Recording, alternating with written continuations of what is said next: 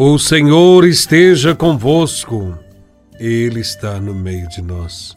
Proclamação do Evangelho de Nosso Senhor Jesus Cristo, segundo São Marcos, capítulo 3, versículos de 22 a 30.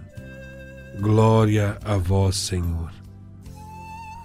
Naquele tempo, os mestres da lei, que tinham vindo de Jerusalém, diziam que ele estava possuído por Beuzebu e que pelo príncipe dos demônios ele expulsava os demônios.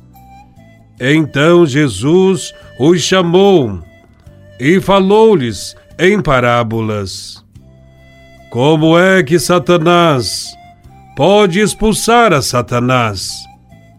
Se o reino se divide contra si mesmo, ele não poderá manter-se. Se uma família se divide contra si mesma, ela não poderá manter-se. Assim, se Satanás se levanta contra si mesmo e se divide, não poderá sobreviver, mas será destruído. Ninguém pode entrar na casa de um homem forte para roubar seus bens sem antes o amarrar. Só depois poderá saquear sua casa. Em verdade vos digo: tudo será perdoado aos homens, tanto os pecados como qualquer blasfêmia que tiverem dito. Mas quem blasfemar contra o Espírito Santo nunca será perdoado, será culpado de um pecado eterno. Jesus falou isso porque diziam: Ele está possuído por um espírito mau. Palavra da salvação. Glória a vós, Senhor. Podemos afirmar que a inveja nos faz capazes de encontrar os motivos mais terríveis para condenar alguém que pratica o bem. E com Jesus, não foi diferente. Os mestres da lei observavam tudo o que Jesus fazia e não podiam negar os fatos, tantas coisas boas que Jesus fazia. Mas quando deveriam aderir à proposta de Jesus, a inveja tomou conta dos seus corações. Como o poder de Jesus não podia ser contestado, então resolveram contestar a origem de tal poder afirmando que este não era uma manifestação de Deus, mas do diabo. Atribuíram a Jesus o que de fato era a origem dos seus próprios pensamentos, uma vez que negavam como divina a ação do próprio Espírito Santo.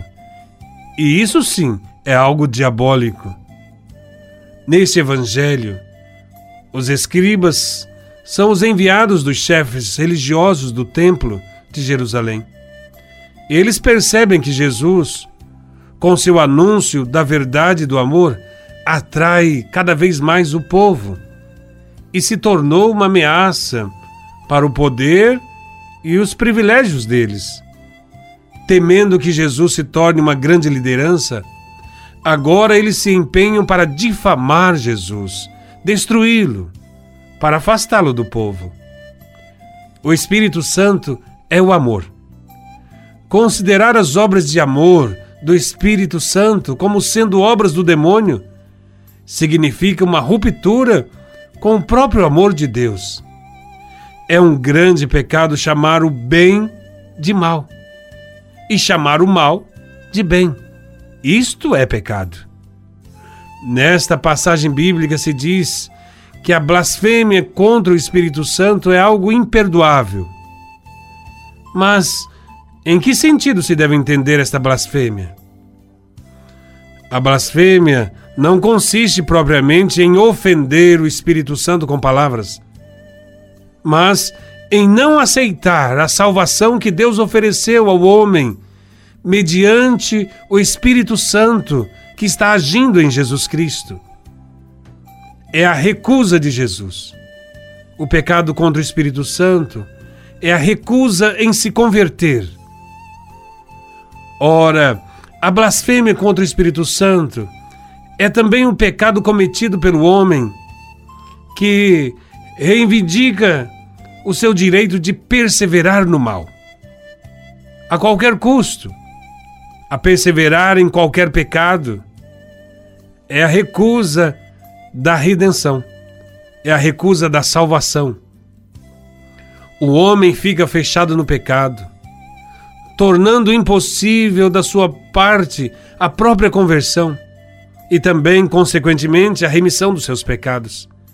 Rejeitar o amor de Jesus é rejeitar o próprio Espírito Santo, que é comunicação de vida e do amor de Deus.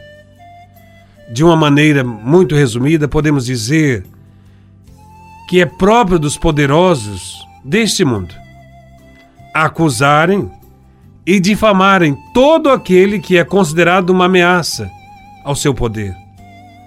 Nesta sociedade, muitos são acusados de agitadores, de perturbadores da ordem, porque querem libertar o povo.